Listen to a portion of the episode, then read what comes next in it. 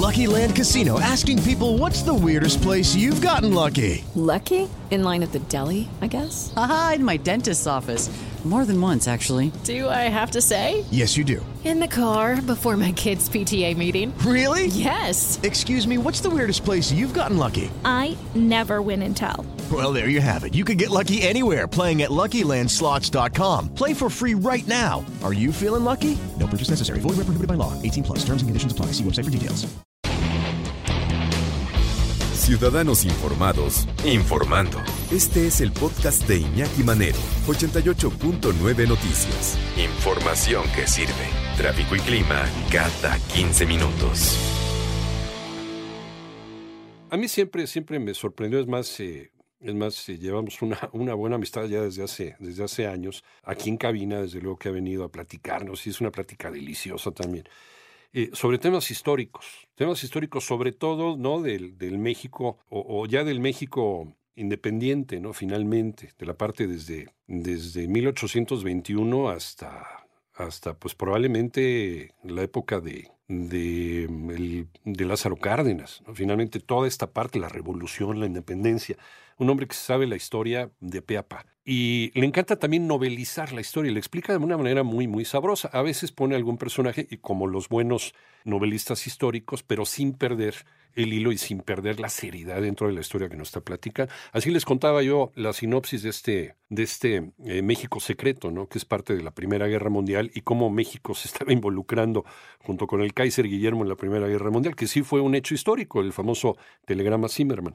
Pero ahora a mí me sorprende Francisco Martín Moreno escribiendo algo que para mí se ha salido de lo que yo le conocía. Pero ¿quién mejor para llevarnos de la mano con esta novela en media hora la muerte de Francisco Martín Moreno, que desde luego la doctora Tamara Tronde, nuestra Witchy Woman, escritora, maestra en apreciación y creación literaria, doctora en investigación y creación literaria. ¿Cómo estás, doctora? Qué gusto saludarte. Muy bien, Iñaki, encantada de verte y encantada de hablar de este novelón de Francisco Martín Moreno, que como bien dices, pareciera salirse de todo lo que ha escrito, no todos sus Méxicos, empezando con México Negro, Sí, luego sí, sus arrebatos carnales, que son geniales esas novelas, y luego, bueno, El ladrón de esperanzas, México roto, y él, él es un increíble investigador, Sí, pero además tiene esta pasión característica de un novelista, de un gran novelista así que es. como él mismo dice, cuando escribes algo con pasión, pues los lectores lo van a leer con pasión. Y es curiosa esta novela, Iñaki, porque él la escribe cuando su tío Klaus, un día, él le dice, vente, a, vamos a comer, y le dice, pues fíjate que tengo un cáncer terminal y quiero decirte realmente cuál es tu verdadera historia, empezando porque tu apellido materno no es Biel, sino es Bielchowski. Y además, pues eres judío, tu, mamá tuvo que huir este, de los nazis, entonces, bueno, Francisco se queda en shock porque además lo primero que él dice es, claro que no, yo no soy judío, yo soy ateo, yo ni siquiera he ido a una sinagoga, ¿no? Sí. Este es- esta reacción de qué te pasa. Y peleado con la iglesia, ¿eh? Todo el tiempo, Francisco. Peleado con la Toda la iglesia, vida. yo imagínate con una que ni siquiera sabía que era suya, ¿no? O sea, le endilgan una, una, una nueva, entonces, claro, sí. él, además es esta reacción que, que tuvieron, de hecho, por ejemplo, los vieneses, los, los ricos alemanes, en el momento en el que empieza la persecución, y ellos dicen, no, no, o sea, yo no soy judío, yo soy alemán y soy de, soy muy rico y demás, y niegan este judaísmo y se dan cuenta, pues, que los van a meter exactamente a las mismas cámaras de gas que a todos los demás. Ajá. Entonces, bueno, Martín Moreno lo siguiente que hace es ir con su mamá y decirle, oye, ma, ¿qué onda? Me están diciendo esto, ¿no? Y la mamá lo niega, dice, no quiero hablar del asunto, este, nosotros ocultamos todo, porque claro, estas personas que huyeron, una de sus reacciones era ocultar su judaísmo, cambiar de religión, cambiar de apellido y decir aquí no pasó nada, por, pues por proteger a los suyos, Ajá. porque se dieron cuenta que de no hacerlo, pues era muy peligroso, ¿no? platicando con la doctora Tamara Trotner, nuestra Witchy Woman,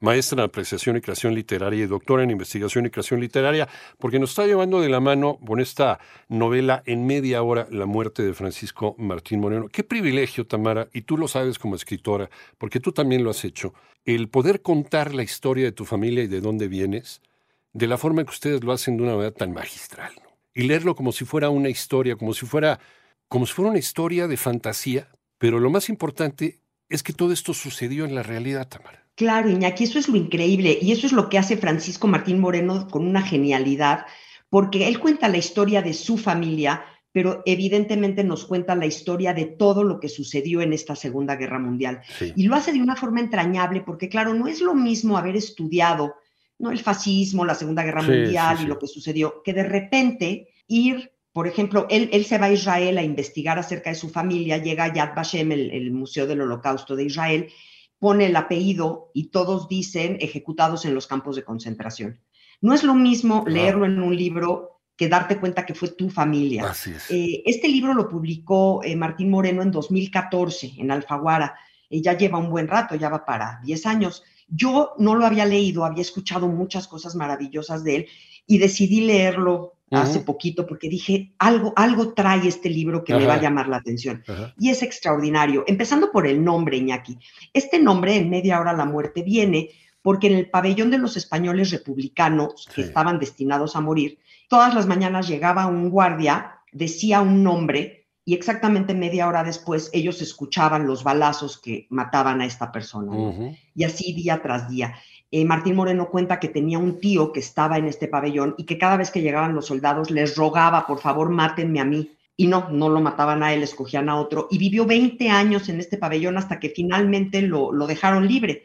Entonces, pobre hombre, yo no sé si, pues yo creo, no sé si fue peor el castigo de No, es para estos volverse 20 loco. años, ¿no? Ajá. Sí, no, no saber, no saber cuándo te va a tocar el día. Eso era, era esta tortura eh, psicológica. Creo que también Federico García Lorca lo cuenta, ¿no? A él también le, le hicieron lo mismo, ¿no? Lo mataron Sí. así. Imagínate esto. eh, eh, entonces, esta, esta tensión que nos da eh, Francisco Martín Moreno con esta novela donde nos dice, es que mi tío estuvo ahí.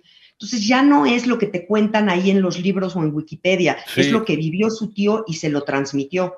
Y así nos cuenta historias de su familia, una abuela que tenía, eh, que decidió odiar a los judíos, una abuela que era judía decide odiar a los judíos, se vuelve francamente antisemita Sí. y le decía, Panchito, quiero que sepas que como Hitler decía, primero los alemanes, después los perros, después los judíos y después los mexicanos como tú. Y Francisco, muy enojado con esto, decide dejar de ver a esta abuela el resto de su vida, ¿no? Entonces, él, e- este hombre que es además conferencista, líder de opinión, Mm. columnista, siempre provocador Sí.